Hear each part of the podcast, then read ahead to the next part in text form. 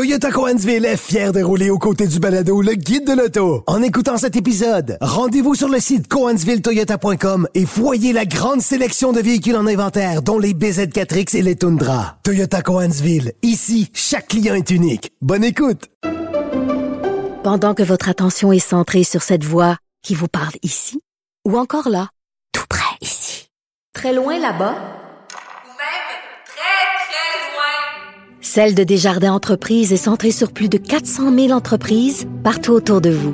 Depuis plus de 120 ans, nos équipes dédiées accompagnent les entrepreneurs d'ici à chaque étape pour qu'ils puissent rester centrés sur ce qui compte, la croissance de leur entreprise.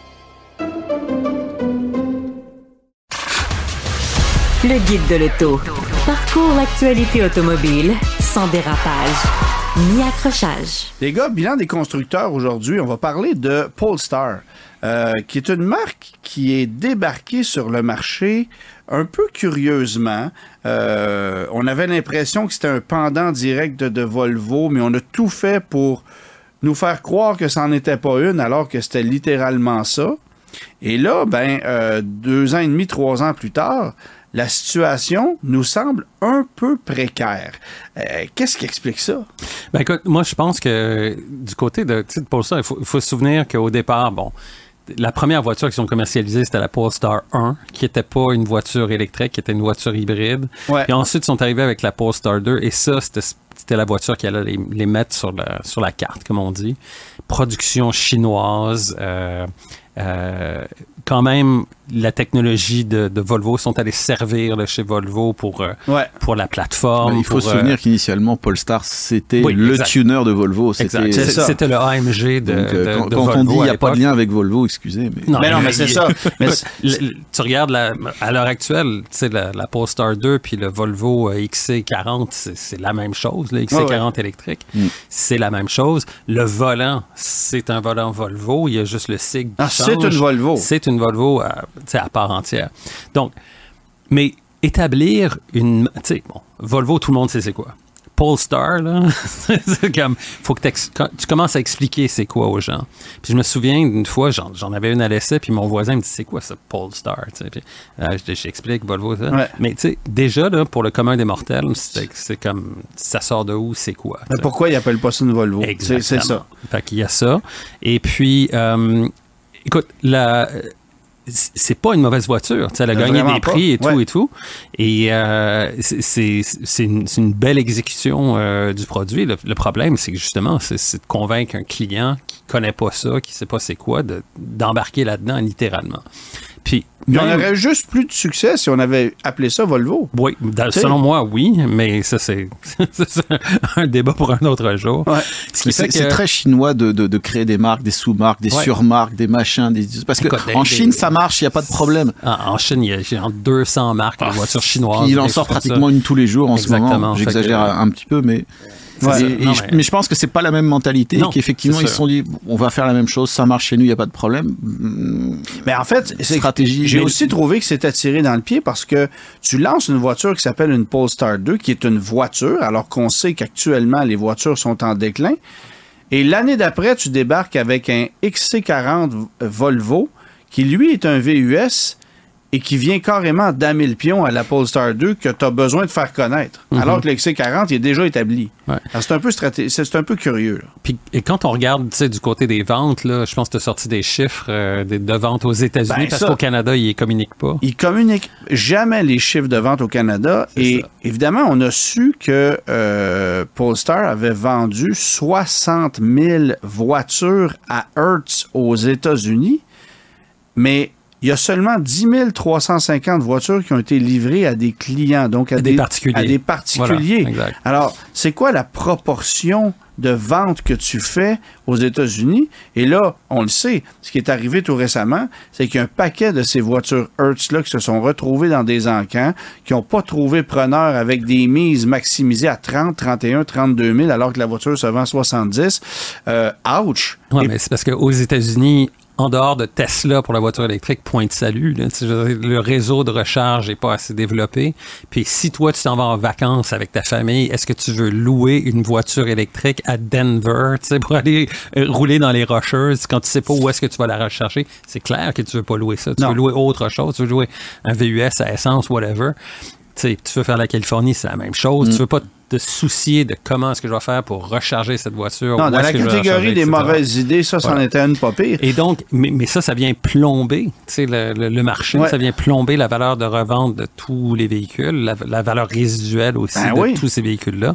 Et c'est là, que ça, c'est là que ça pose problème. Et je dirais même que Bon, Polestar est arrivé avec la Polestar 2 en 2021. Ça fait mm. maintenant plus de trois ans. Puis quand tu regardes, par exemple, une marque comme Genesis, on est d'abord arrivé avec des voitures, puis on s'interrogeait sur la raison du pourquoi on est arrivé avec des berlines plutôt que des VUS connaissant le marché actuel. Quand tu connais le marché coréen, tu comprends pourquoi. Mais rapidement, on est revenu à la charge avec des VUS. Sauf que là, tu regardes ta montre, ça fait trois ans passés qu'on vend un modèle, la Polestar 2, et le Polestar 3, le Polestar 4, ça se fait toujours attendre. On, sait qu'on va assister au dévoilement très prochainement, mais il est tard, là. Qu'est-ce qui se passe là, chez Polestar? Mm-hmm. Même chez Volvo, parce qu'on a retardé l'arrivée du EX90, bon. Mais, et du EX30 aussi. EX30 aussi. Mm. Mais euh, chez Polestar, il est plus qu'urgent qu'on débarque avec ça. Et trois ans plus tard, il y a toujours un seul point de vente au Québec pour la division Polestar. Là.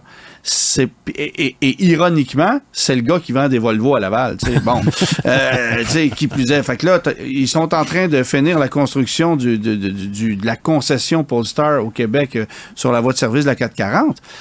Mais j'ai l'impression qu'on a attendu trop longtemps et que les stratèges de la marque, on a l'impression qu'ils sont, partis en vacances pendant un an, puis sont revenus, puis on a fait, oups, ça a changé. Mais ceci étant dit, quand, quand, quand, on voyait le, le, salon du véhicule électrique à Montréal il y a deux ans, tu te souviens-toi, où il n'y avait pas d'offres sur le marché, mm. Polestar, c'était une des seules voitures que tu pouvais acheter là, là, qui était disponible. Et amusante à conduire. Ça, pour une Model 3. Puis, mais comme tu dis, c'était il y a deux ans, et en deux ans, les les choses ont dramatiquement changé. Et voilà.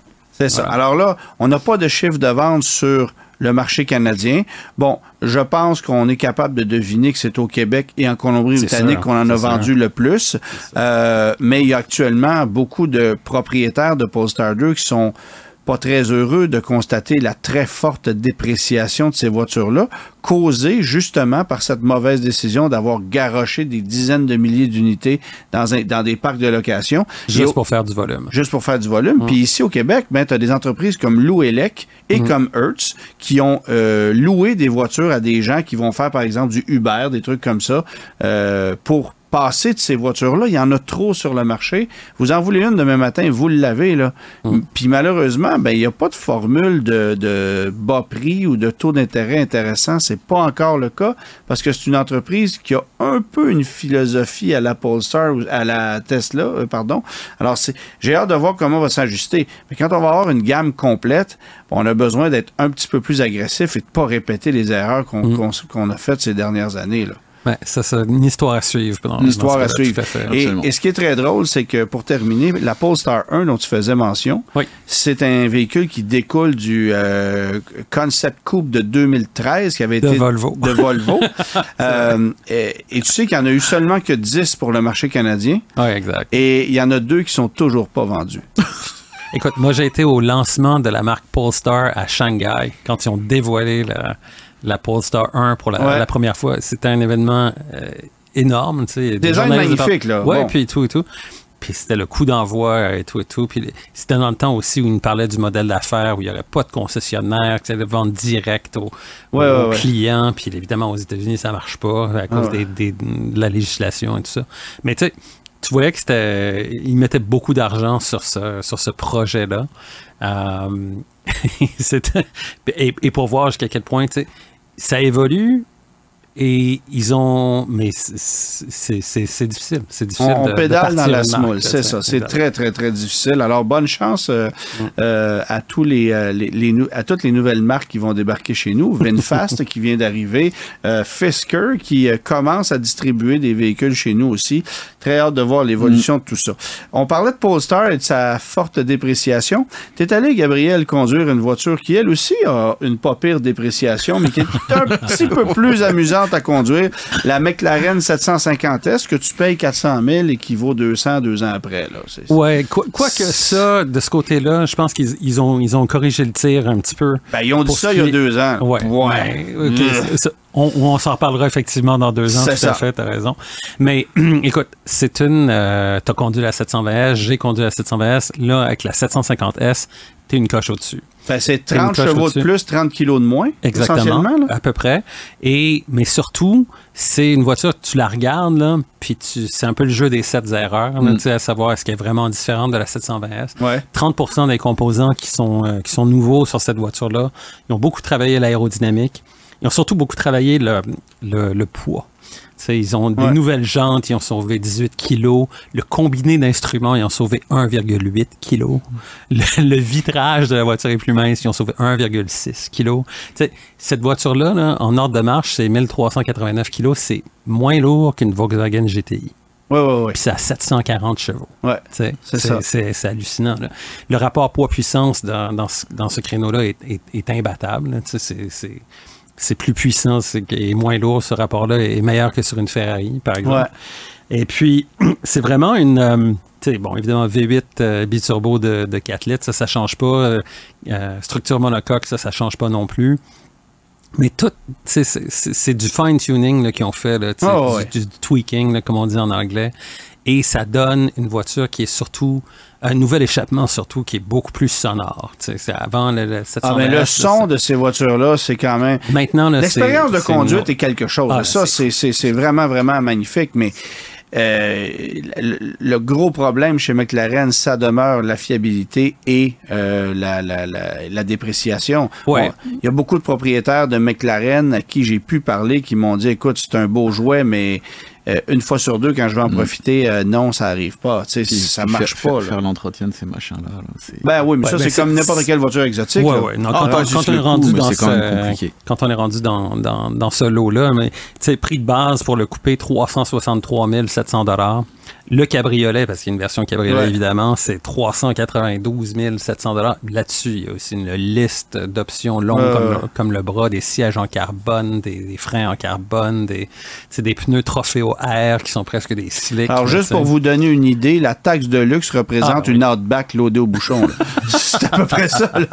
Mais ce que je te dirais, et c'est ça peut-être la particularité des McLaren par rapport à des Lamborghini puis des Ferrari, parce que j'en ai conduit aussi de ces voitures-là, c'est que c'est probablement la voiture exotique qui est la plus confortable au quotidien. pour nous, pour nos routes. À qui ne donne pas l'impression d'être capricieuse. Exact. Mais surtout, c'est leur, fameux euh, système de suspension de Proactive Chassis Control mm. de troisième génération maintenant avec des algorithmes plus performants. Mais les amortisseurs sont liés entre eux. Donc, tu n'as pas des barres anti-roulis euh, conventionnelles sur ce véhicule-là. Ça te permet un meilleur débattement de, suspension. Puis en mode confort, c'est surprenant. Ouais. évidemment, c'est pas une Rolls-Royce, c'est pas. Euh, ah, c'est ça reste une voiture exotique. Mais c'est envisageable de conduire ça sur nos routes au Québec, plus que tu te fais moins brasser, mettons. Tu sais, quand tu es en mode confort, là, ouais. tu te fais moins brasser là-dedans que dans une Lamborghini ou une Ferrari. Et pour avoir conduit ça, ces voitures-là, sur les routes du Québec, euh, et avoir euh, parfois frappé des nids de poule, comme ça arrive, le coup que ça donne dans le châssis, c'est là que tu réalises à quel point c'est solide. Ah, c'est des voitures. Ça craque pas, c'est Structure monocoque en fibre de carbone, il n'y a rien de mieux que ça. Ouais, C'est rigide. c'est Oui, puis c'est pas toi qui manges le coup. C'est qu'on a réussi à développer une structure qui, qui, qui, qui donne l'impression d'amortir le choc à ta place, mais en étant d'une étanchéité, d'une solidité mm. incroyable. Ça, c'est génial. Il y a, d'autres éléments aussi. La visibilité sur ces voitures-là, vers l'avant ou sur les côtés, c'est génial. C'est vraiment bien fait. Mais c'est surtout ça. C'est la dualité de la voiture. Tu peux conduire ça. C'est une sportive de performance qui peut être vraiment furieuse sur la piste, mm-hmm. mais en même temps qui se conduit comme une Honda Civic dans la circulation.